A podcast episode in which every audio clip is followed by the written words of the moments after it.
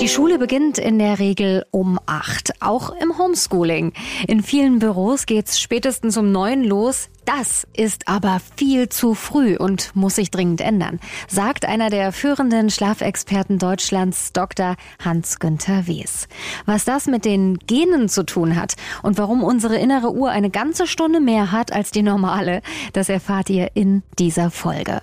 Und was ist euer Schlafrhythmus? Habt ihr überhaupt einen? Wir haben uns mal umgehört. Ach, ich bin da eigentlich ziemlich unkompliziert. Äh, je nachdem, wie ich es brauche, gehe ich halt dann früher oder später ins Bett. Also ich bleibe abends immer lange wach und brauche aber dann in der Früh lange, bis ich aus dem Bett komme. Ich bin eher so der frühe Vogel, stehe auch sehr früh auf, damit ich was vom Tag dann habe. Aber abends bin ich dann aber auch schnell wieder müde. Außerdem geht's um den neuen Trend Intervallschlafen. Überlegt schon mal, was das sein könnte. Besser schlafen. Gut einschlafen. Erholt aufwachen. Ich bin Nathalie Diel und ich sage herzlich willkommen, Dr. Hans-Günther Wies. Ich grüße Sie, Frau Diel. Hallo. Sind Sie ausgeschlafen? Ich bin ausgeschlafen und wach, jawohl. Gut, und dann würde ich sagen, kann's ja losgehen. Unterschiedliche Menschen, unterschiedliche Schlaftypen. Wie viele gibt's denn? Ja, wir unterscheiden eigentlich drei Schlaftypen. Das ist der Frühtyp, der Spättyp und der Normaltyp. Mhm. Und äh, diese unterscheiden sich eben dadurch, dass der Frühtyp abends früh ins Bett gehen kann, schon mit der Dämmerung die Bettzipfelmütze auf hat und äh, ja, die Bettkarte gezwickt hat und nur noch Richtung Bett strebt, aber dann morgens um 6 Uhr mit dem ersten Sonnenstrahl, da ist es eigentlich so, dass er aus dem Bett springt und sagt, oh, was bringt mir der Tag?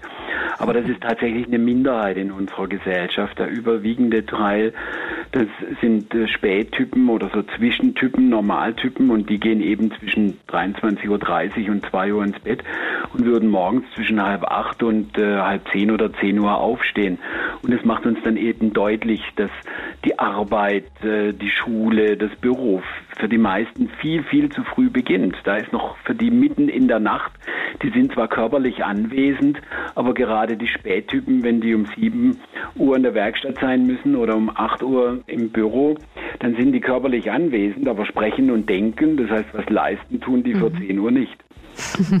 Jetzt gibt's ähm, auch Mischtypen. Ich habe gelesen, dass es zum Beispiel einen Schlaftypen gibt, der Bär heißt. Ähm, wie viele Mischtypen gibt's denn da?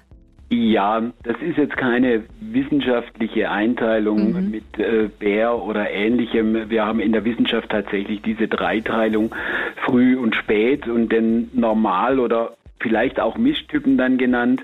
Äh, dieser normal Mischtyp, der ist dadurch gekennzeichnet, dass er sehr flexibel ist in seinem Schlaf-Wach-Rhythmus, zumindest flexibler als die Lerche oder die Eule. Diejenigen können auch mal später ins Bett gehen oder mal früher ins Bett gehen, früher aufstehen, später aufstehen, sind einfach flexibler, die haben da gewisse Vorteile äh, in unserer Gesellschaft. Mhm, ich habe so einen Test gemacht, da kam raus, ich bin der Schlaftyp Bär, also ich brauche viel Schlaf, bin aber kein Morgenmuffel und ich habe einen tiefen Schlaf und liebe mein Bett. Das kann ich unterschreiben, also da, da bin ich dabei. Also das möchte ich absolut unterstützen, äh, so diese Haltung zum Bett. Wir alle sollten den Schlaf viel mehr schätzen. Wir sollten unser Bett, unser Schlafzimmer viel mehr schätzen. Das sollte der schönste Ort der Welt sein. Das sollte unsere Wellness-Oase sein, wo wir es uns gut gehen lassen, wo wir regenerieren, wo wir reparieren sozusagen die Schäden des Wachseins. Weil Schlaf ist äh, so wichtig wie, wie Essen und Trinken. Schlaf schützt uns vor Erkrankungen wie es der Volksmund sagt, Schlaf ist die beste Medizin und wenn wir ausreichend schlafen, dann haben wir die beste Wahrscheinlichkeit, dass wir gesund alt werden. Mhm. Und bleibt das denn immer gleich oder kann man, wenn man jetzt zum Beispiel den Job wechselt, auch trainieren und ein anderer Typ werden? Geht das? Nein, man kann sich da äh, nicht verändern. Das ist tatsächlich genetisch determiniert, ob wir Lerche oder Eule sind. Wir haben alle so ein bisschen eine Flexibilität. Da können wir uns mal so ein halbes Stündchen oder Stündchen in die eine oder andere Richtung verändern. Wir können auch mit Verhaltenstricks ein bisschen arbeiten.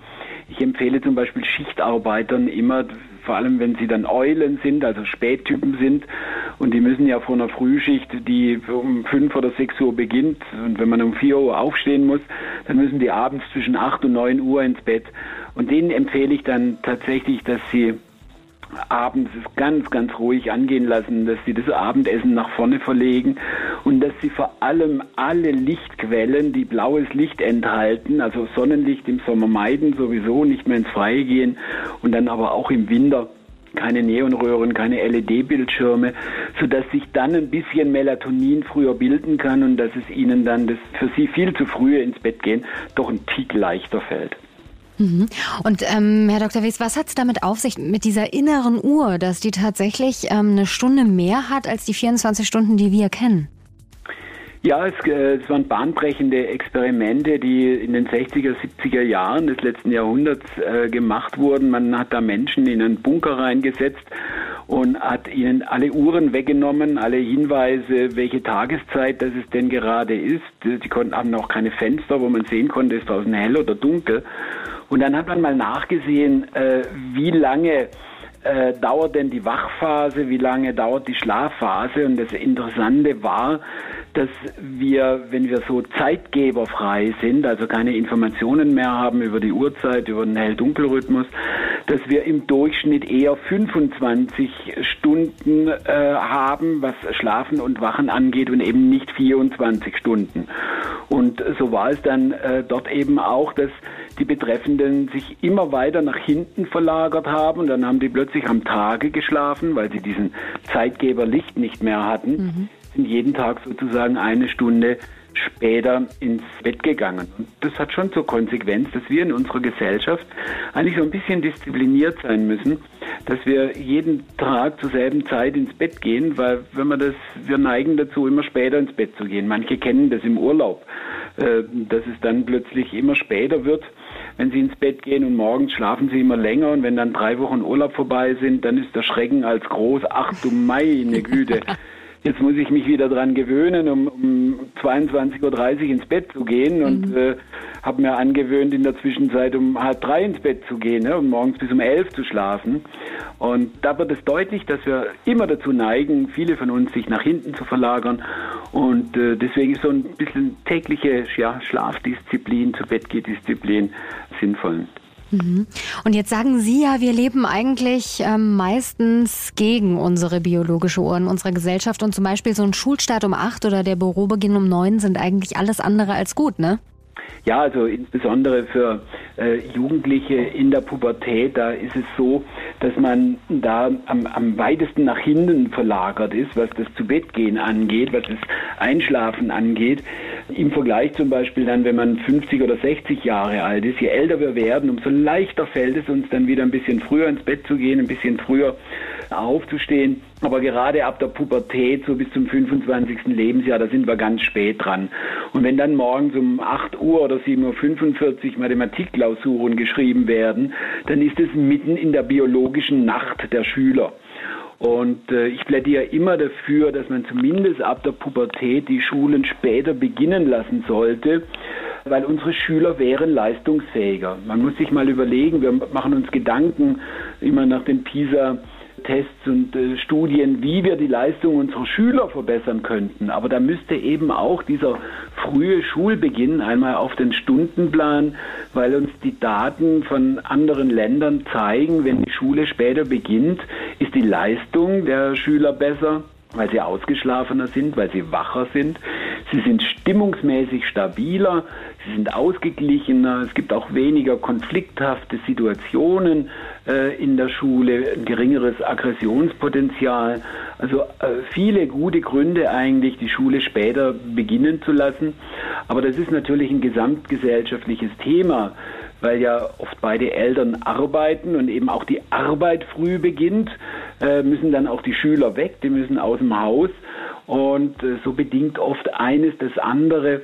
Und schlaftechnisch gesehen möchte ich einfach dafür plädieren, dass wir die Arbeitszeiten wo immer möglich flexibilisieren, dass wir sie anpassen an den Schlaf-Wach-Rhythmus, weil alle unsere Arbeitgeber hätten ja Anspruch darauf, uns zu unserer besten Zeit und die beste Zeit ist die, wenn wir ausgeschlafen sind, wenn wir am besten auf Leistung ausgerichtet sind biologisch. Mhm. Dort sollten uns ja eigentlich die Arbeitgeber haben wollen und nicht dann, wenn morgens äh, mitten in unserer biologischen Nacht, wo wir eh nicht zu Konzentration und Aufmerksamkeit neigen, wo wir viel mehr Fehler machen, wo wir weniger kreativ sind, weniger produktiv sind insgesamt.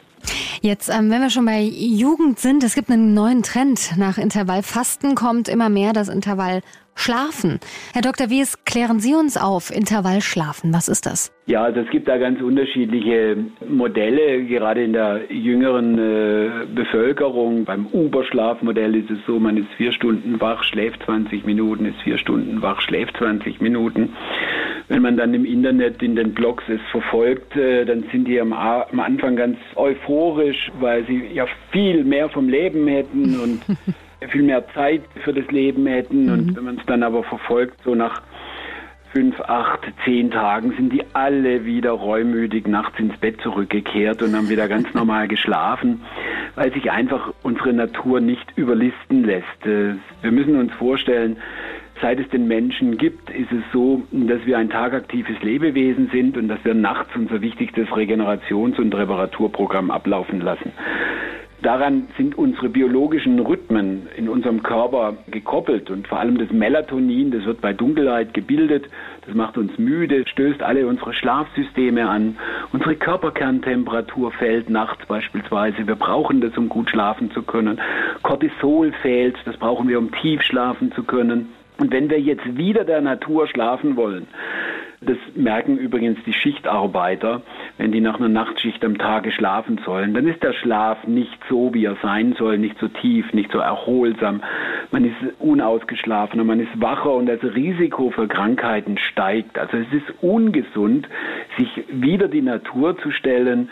Wir können daran nicht drehen. Unsere Schlafgene sind noch in der Steinzeit und da sind wir an den Hell-Dunkel-Rhythmus gekoppelt gewesen und so und nicht anders sollten wir schlafen. Super, perfekt. Also wir halten fest, der perfekte Schlafrhythmus, der liegt eigentlich in unseren Genen. Darauf zu hören haben wir nur in unserer Gesellschaft so ein bisschen durch Schulstart, Bürostart und so weiter verloren. Aber diese Corona-Zeit vielleicht jetzt kann uns ja allen so ein bisschen helfen, wenn es drumherum etwas ruhiger ist, mal in uns reinzuhören, was dann eigentlich unser perfekter Schlafrhythmus wäre, oder? Ja, also es ist jetzt tatsächlich so, wenn wir flexible Arbeitszeiten im Homeoffice haben, dann können wir darüber herausfinden, wie denn unser Schlaf-Wach-Rhythmus tatsächlich ist. Vorausgesetzt, wir haben dann keine Termine morgens mit Arbeitsbeginn. Bei vielen ist das ja weiterhin so, auch wenn sie im Homeoffice sind, dass es dann eben Videocalls oder ähnliches gibt. Äh, ich empfehle immer einen dreiwöchigen Urlaub. In der ersten Woche äh, man stellt sich grundsätzlich nicht den Wecker. Und in der ersten Woche ist es oft noch so, dass man das Schlafdefizit von der Arbeitsphase noch nachholt, da schläft man länger.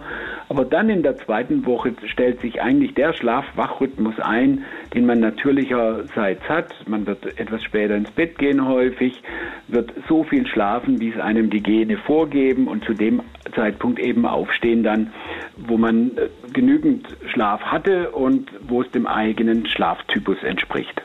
Dann sage ich Danke an Sie, Dr. Hans-Günther Wies. Ich bedanke mich für Ihr Interesse. Besser schlafen. Gut einschlafen. Erholt aufwachen.